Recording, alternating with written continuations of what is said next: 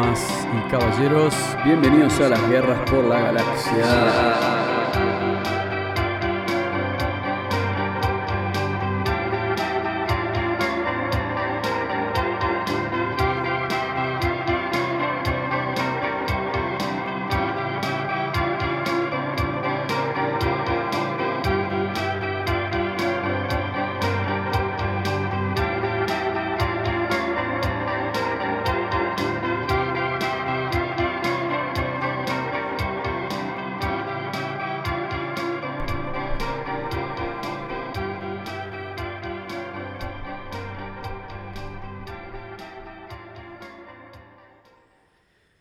Bienvenidos una vez más a las guerras por la galaxia en el expreso estelar. Así que bienvenidos de vuelta. ¿Cómo están? ¿Cómo estamos? ¿Cómo viene todo? Hoy es el viernes 17 de junio. Es la... Son las 13 y 26 minutos. Y acá estamos, en Rincón del Indio, Punta del Este. Estudios el Túnel. Dentro de poco, Estudios el Túnel se va a mudar me parece importante mencionarlo. Así que son los últimos días, la última semana, en Rincón del Indio, que nos ha albergado muy bien, pero estamos, estamos yéndonos al barrio de El Tesoro pronto. Y también este invierno vamos a estar moviéndonos un poco y vamos a estar en Buenos Aires. Buenos Aires, la ciudad de la furia. Y también haciendo un probablemente una pequeña escapada por Centroamérica. Así que ahí estamos, la guerra por la galaxia se moviliza. Vamos a seguir grabando, obviamente vamos a seguir, vamos a seguir broadcasting en vivo y en directo. Vamos a seguir transmitiendo las noticias y transmitiendo todo desde todas partes del mundo hacia todas partes del mundo. Así que vamos a estar, vamos a estar sintonizados. No se preocupen por eso. Vamos a estar ahí con ustedes.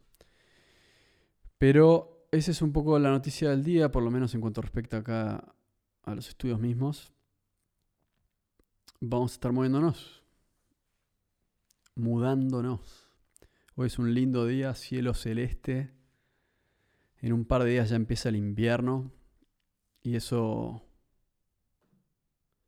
eso es eso es eso es importante. En un par de días no solo empieza el invierno, sino que es el día más corto del año. Así que de alguna manera u otra, el invierno llega justo cuando empieza la época, de alguna manera empieza a regresar el sol muy lentamente. Y ahí es cuando el invierno empieza. Y es como si, casi como si los efectos, de alguna manera yo siempre tengo la, la idea de que a la Tierra es como que los cambios del sol tardan en llegar a la Tierra. Por ejemplo, cuando empieza el otoño, no hace tanto frío. De hecho, el clima del otoño es bastante lindo, mucha gente le gusta el otoño. Cuando empieza el otoño, es como que eh, se podría decir que es en ese punto en el cual la Tierra, en el hemisferio sur, por ejemplo, bueno, en cualquier parte del mundo en realidad, pero cuando empieza el otoño, en el 21 de marzo, es otoño en el hemisferio sur, y en ese momento es como si eh, nos empezamos a alejar del sol y llegamos a ese pico el 21 de junio. Pero es como si esa distancia uno la empieza a sentir ya en julio y en agosto. Es como si tarda en llegar. Esa, esa distancia, ese alejamiento del sol, tarda un tiempo en. Tarda un tiempo en enfriarse el planeta, realmente. Casi como un par de meses. Así que en eso estamos.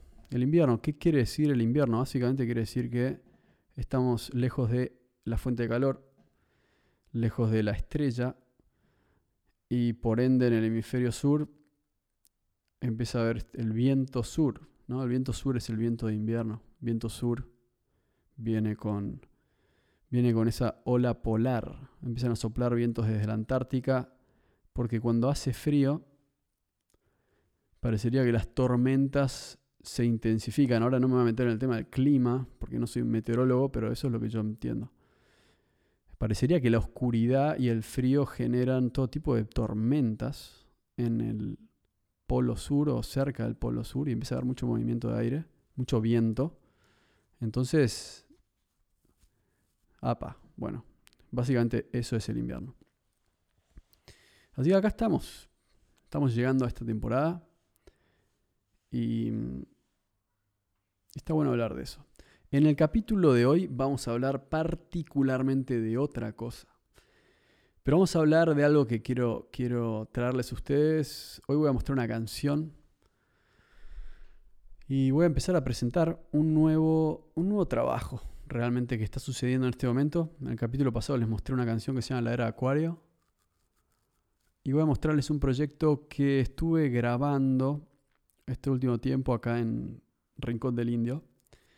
Y la verdad es que está bueno que se da justo ahora, porque ahora que me puedo pensar es como si ahora que me estoy mudando de acá, ahora que nos vamos al tesoro, que puedo llevar el estudio al barrio del tesoro, a una casa, que estamos ahí averiguando para finalmente pasar a la casa, un lugar un poco más grande, con un poco más de espacio, salir un poco de, Rincón del Indio y, ir al, ahí a la barra. De alguna manera también se cumple un ciclo en el que estuve un año acá en, Rincón del Indio y, tuve la oportunidad de grabar un par de cosas acá en casa y tratar de hacer un disco más o menos decente con, un disco casero. A diferencia de Viajemos a la Luna que lo grabamos en un estudio, este es un disco casero, así que es más un proyecto personal. Y, y obviamente Viajemos a la Luna pronto va a estar en Spotify, voy avisando eso. Les voy a avisar cuando esté, obviamente, para que lo escuchen. Pero va a estar en Spotify. Mientras tanto, les voy a ir mostrando un poco las perlas de este proyecto nuevo, que va a ser un disco corto con algunas canciones, no muchas. Va a ser un poco, va, a durar más o menos lo mismo que Viajemos a la Luna, un EP. Y se va a llamar, por ahora lo que me parece que el título correcto es Soy el dragón y otras historias. Así se va a llamar el proyecto. Soy el dragón y otras historias también. Soy el dragón y otras historias también. Así se llama el proyecto.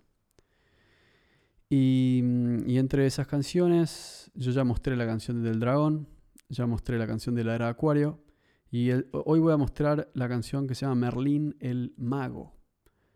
Merlín el Mago se llama la canción de hoy. Y esa canción me interesa mostrárselas, y voy a explicar un poco antes de mostrárselas, pero básicamente está relacionada con, obviamente, Merlín, el personaje Merlín. Y el personaje Merlín es, es un mago.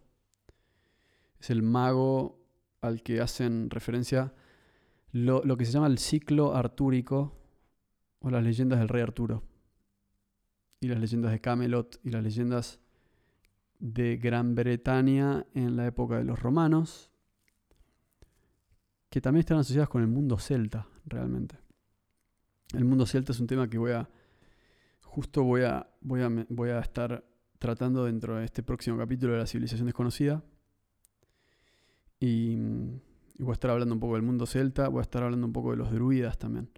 Y los druidas, ¿quiénes son los druidas? Bueno, en las guerras por la galaxia siempre hablamos sobre, sobre la música y la magia, ¿no? La música y la espiritualidad. Y sobre, en el capítulo pasado mencioné un poco sobre esta ¿no? como esta especie de... ¿Quiénes eran los músicos antes? ¿Eran entretenedores? ¿Eran gente que tenía una historia para contar? ¿Era gente que... ¿Qué eran realmente? ¿Eran los músicos de la corte, por ejemplo? O sea, hay muchas ramas de la música y una de esas ramas era, era la música, digamos, para contar una historia. Eso, eso, eso por un lugar, la música contaba historias. Porque antes de la escritura, la gente no sabía escribir o no escribía y que usaba para memorizarse las canciones y las historias y las leyendas, la música. La canción de Merlín el mago habla sobre el mago, pero también el músico como mago. El músico como creador de melodías que te pueden hacer acordarte de cosas. Por ejemplo, en Australia, los aborígenes australianos, y esto probablemente pasa en muchas partes del mundo, pero yo sé que pasa en Australia, cuando ellos ven un, cuando ellos, cuando vos ves un cuadro de arte australiano, esos que valen millones de dólares, esos cuadros son información, y en el sentido de que cuentan una historia. y cuentan una historia para una tribu. Entonces, por ejemplo, la historia cuenta que estábamos yendo por, o sea, cuentan una historia para el que lo sabe interpretar, obviamente. Y siempre vos ves en los cuadros que son un mapa. No son solo algo estéticamente lindo, sino que son un mapa. Ellos, ellos iban y ellos dejaban su arte tirado en la tierra o pegado en los árboles y seguían su camino porque eran mapas.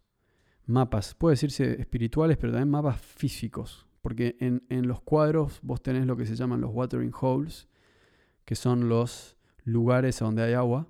Entonces ellos dejaban esos mapas puestos y vos ibas caminando por ahí, encontrabas una obra de arte, mirabas y te das cuenta, ah, debo estar cerca del lugar donde hay agua.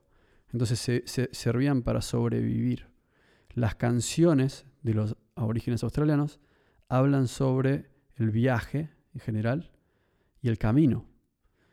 Y eso no es algo solo espiritual o metafórico, sino que también hablan físicamente sobre el camino, en el sentido de que ellos iban caminando la tierra y como no tenían mapas fuera de estas obras de arte, la canción, ellos se aprendieron una canción que era, por ejemplo, no sé, inventemos una, por ejemplo, camino, camino, camino por el desierto, camino por el desierto, hasta que llego a la montaña, en la montaña voy hacia la izquierda y veo el monte y después me meto por la cueva, o sea, todo eso con una melodía, ¿no? Obviamente ahí lo estoy, ni siquiera estoy intentando, pero, pero imaginémonos eso con una melodía, entonces... Camino, camino, camino por el desierto, camino por el desierto y doblo a la izquierda, camino, camino, voy hasta la laguna, en la laguna. Encuentro comida, camino, camino, camino por el desierto, ¡boom! Entonces los locos se acuerdan de eso, entonces saben que voy por acá, después llego hasta la laguna, en la laguna no hay comida, entonces acá tengo que frenar y me tengo que poner a cazar. Entonces la música es una manera de sobrevivir.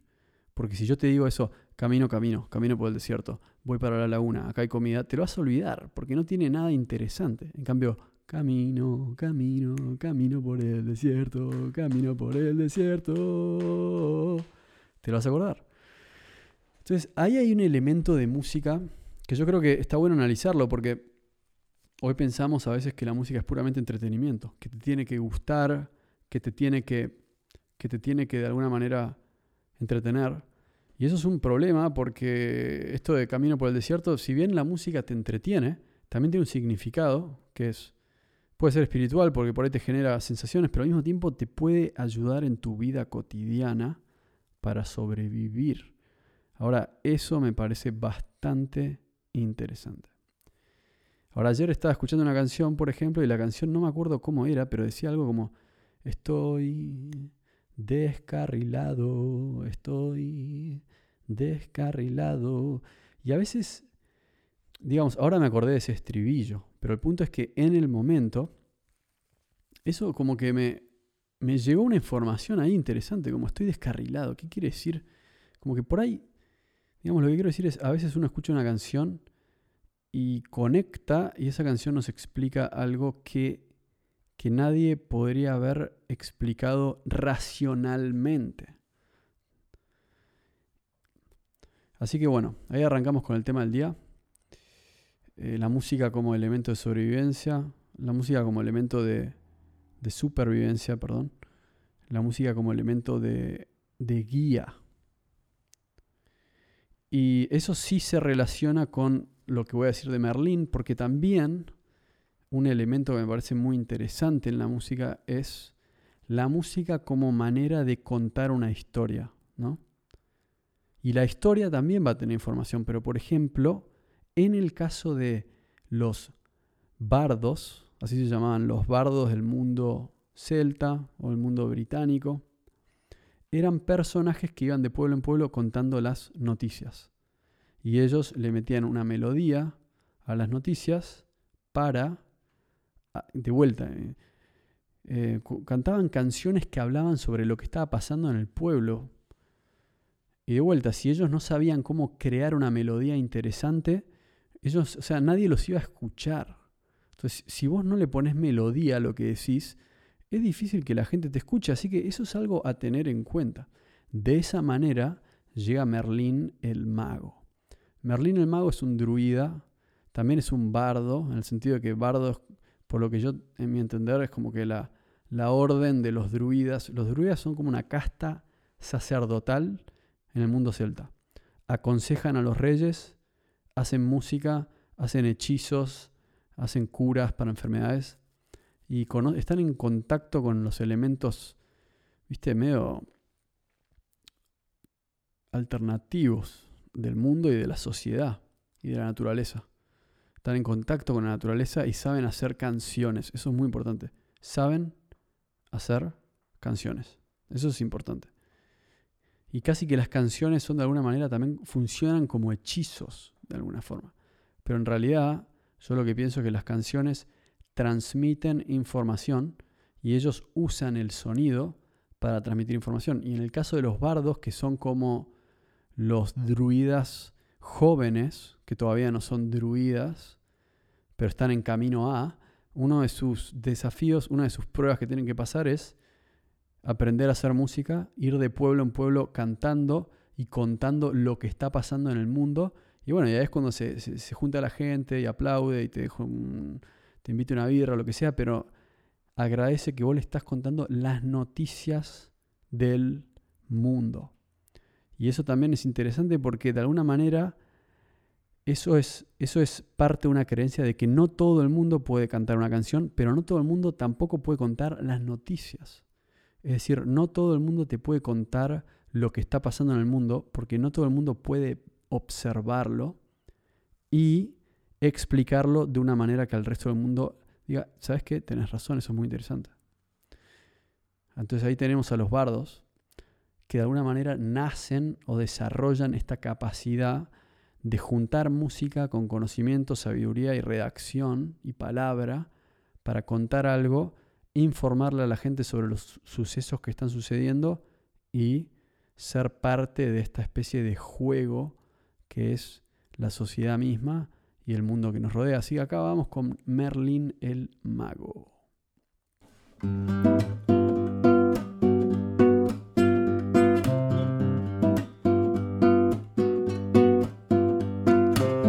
Me llama Merlin y yo vengo del fin del mundo. caminando por la avenida con la cabeza de un druida.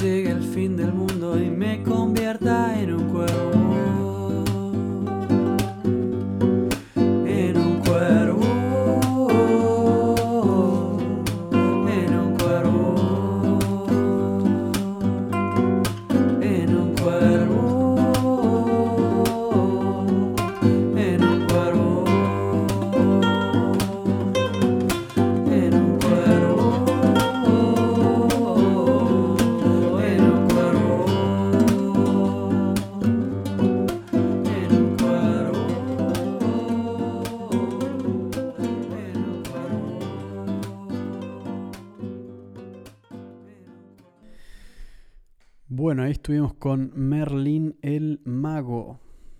Y eso va a estar en Soy el Dragón y otras historias. Pronto a ser publicado en Spotify. Pero bueno, también no tan pronto realmente, porque primero va a estar Viajemos a la Luna. Y después va a venir eso que es un proyecto. Un proyecto entre proyectos. Yo lo veo así. Es una especie de. Es un disco con algunas canciones que grabé en casa y que tal vez algunas de esas canciones las podamos llevar a, al estudio, a, un poco más de producción para poder llevarle a los muchachos allá en Baires para ponernos a trabajar con el tema y hacer algo más, más grande. De todos modos, es bueno ir anunciando que, que se vienen fechas ahí en Buenos Aires. Todavía no, no, tenemos, no tenemos una definida, pero en cuanto, en cuanto esté, le vamos a pasar la data para que se acerquen ahí a, a vernos meterle en vivo. Así que ahí estamos, ahí estuvo Merlín el mago,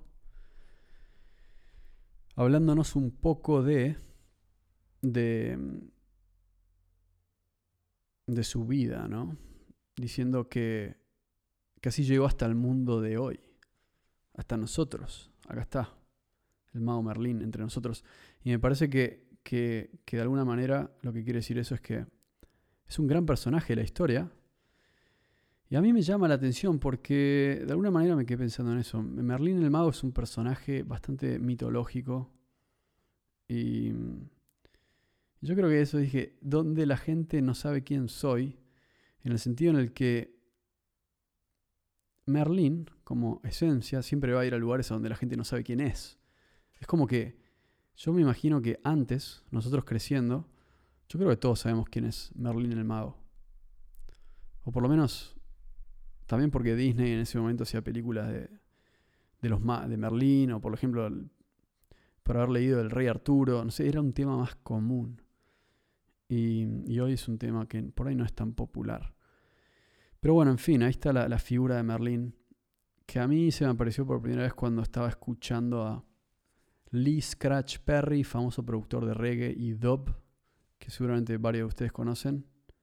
Y, Lee Scratch Perry en una de sus muchas, muchas charlas locas, que siempre estaba medio en otro planeta, en otra dimensión, él decía, yo soy Merlín el mago. soy Merlín, soy la reencarnación de Merlín me causó mucha gracia. Y dije, ¿sabes qué? Por ahí el tipo es Merlin. Después se murió Lee Scratch Perry. Y dije, yo no sé si Lee Scratch Perry trajo a Merlin a esta conversación, pero yo voy a reciclar lo que dijo Lee Scratch Perry y lo voy a traer acá. Así que está bueno hacer mención de Lee Scratch Perry, que se murió hace poco menos de un año. Así que un saludo grande a, a, al upsetter que está de arriba. Me encantaría poner una canción de Lee Scratch ahora, pero creo que por derechos no podría hacerlo. Pero bueno, en fin, voy a empezar a averiguar a ver si puedo mandar temas de, de artistas. Porque el Upsetter se merece una mención. Si no conocen a Lee Scratch Perry, googleen Lee Scratch Perry y pongan a escucharse su música. Lee Scratch Perry lo produjo a Marley y es básicamente el creador del dub, entre otros. Así que recomiendo escuchar los discos de Lee Scratch Perry, como por ejemplo The Return of.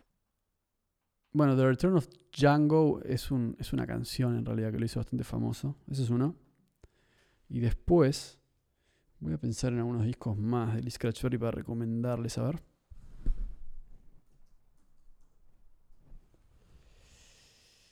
había uno que se llamaba... em,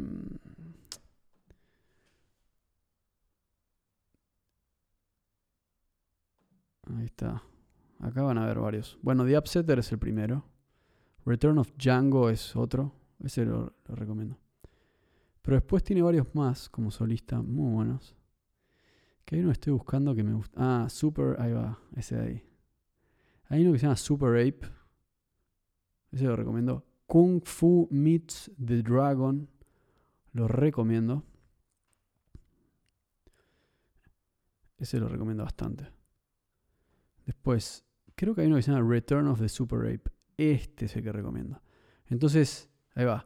Return of the Super Ape lo recomiendo. Tiene altos temas. Y Return of Django también, para ver algo más old school, casi como. Casi como Rocksteady realmente. Y después Kung Fu the Dragon también. Alto dub. Entonces ahí está, ahí tienen 1500 discos. Y Lee Scratch Perry para mí es, es, un, es, un poco mi referencia. En cuanto a la música, en cuanto a la producción. Me gusta. Me gusta su visión de la música. El tipo hacía música y. Y le daba para adelante. Y no era tanto la figura del eh, este entertainer que, que hace, sino era la figura del creador, del mago. Por eso, evidentemente, había una conexión. Él decía que era Merlín, pero por ahí, más que Merlín, digamos, era esta, esta cosa de, de ser un creador de melodías y que hagan música, que hagan a la gente bailar y, bueno, etcétera. Esto es todo, es realmente un, un tema aparte, ¿no? Todos los caminos que puede tocar la música, hacia dónde nos puede llevar. O sea, la música de Merlín el Mago no tengo idea cómo era, pero asumo que genera ciertas cosas en la sociedad. ¿Quién sabe cuáles eran? Tendría que estudiarlo un poco más y tal vez lo estudie para el próximo capítulo. Y mm, dado que Merlín el Mago es, un poco la figura central en el disco de Soy el Dragón y otras historias, así que interesante. Eso en- en primer lugar.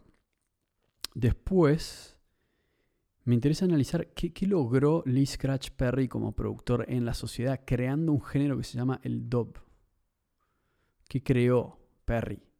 ¿Qué logró traer al mundo de hoy? Desde quién sabe qué dimensión, pero el tipo trajo, lo agarró Marley y le dijo, no, vos tenés que hacer esto, pum, pum, pum. Bob Marley se hizo una estrella mundial.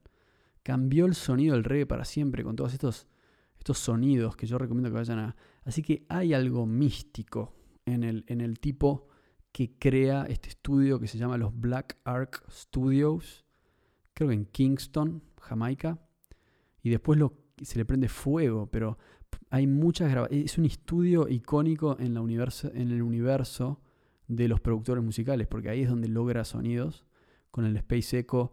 En fin, es todo. Tienen que ver los documentales de, Lee Scratch Perry. Es realmente un artista en el sentido real de la palabra. ¿no? Es un tipo que genera un sonido nuevo. Entonces, yo admiro mucho eso. Admiro al, al, al tipo que genera un sonido nuevo. Y es una especie de ingeniero del sonido. Entonces, yo pienso eso y digo, ¿qué, ¿qué podemos traer al mundo de hoy? Que no existe el mundo de hoy. Y a través de la música, por lo menos mi, mi intención es lograr traer historias al mundo de hoy contadas de una manera y también usando sonidos que logro crear. Pero digamos, yo uso a Lee Scratch Perry como inspiración. Y yo creo que él usó tal vez a Merlin como inspiración. Así que me gusta mencionar a Merlin. Así que vía Lee Scratch Perry, aquí vino Merlin el mago a tirar magias. Lo voy a dejar con una canción. Esta canción se llama Viaje a través de las dimensiones y es parte del disco. Es una instrumental y, y creo que lo escuchen un poco. Pero más allá de eso, ya que estamos, Viaje a través de las dimensiones es, asumo que es esto de que estamos hablando, de cómo tal vez existió al- algún tipo que se llamó Merlín y por ahí hicieron una historia en su honor o en su nombre, por ahí inspiró una historia y después ahora llega hasta acá, viajando a través de las dimensiones. No Merlín mismo, pero la idea de que existió en algún momento una especie de mago en el mundo celta que algo hizo para la gente. Tal vez trajo algo. Y cuando yo pienso en Perry, pienso en alguien que, que generó algo nuevo y, y trajo algo nuevo a la gente que es probablemente a mis ojos como la gran, el, auge de un, de un movimiento. Es como que ayudó en la creación de que, en realidad, vamos de vuelta, ayudó a que el sonido del reggae dub llegue al mundo. Y por todos lados vas a escuchar canciones de Bob Marley que son de Marley, no son de Perry, pero Perry ayudó en ese viaje de, de que escuches poner Soul Rebel de Marley o canciones de Marley que están producidas por él con un sonido muy especial. Y muchos otros artistas a través de este productor, el reggae llegó al mundo realmente y, nos nutrimos de un género que es espectacular. Así que lo dejo con eso. Esta canción no es reggae, no tiene nada que ver con reggae. tal vez algo tiene que ver, pero bueno, esto se llama Viaje a través de las dimensiones. Lo dejo con eso. Esto fue Las Guerras por la Galaxia número 9 y los veo luego en La Civilización Desconocida número 9 o en las guerras por la galaxia número 10. No lo sé. Nos veremos. Vamos arriba. Nos vemos la próxima.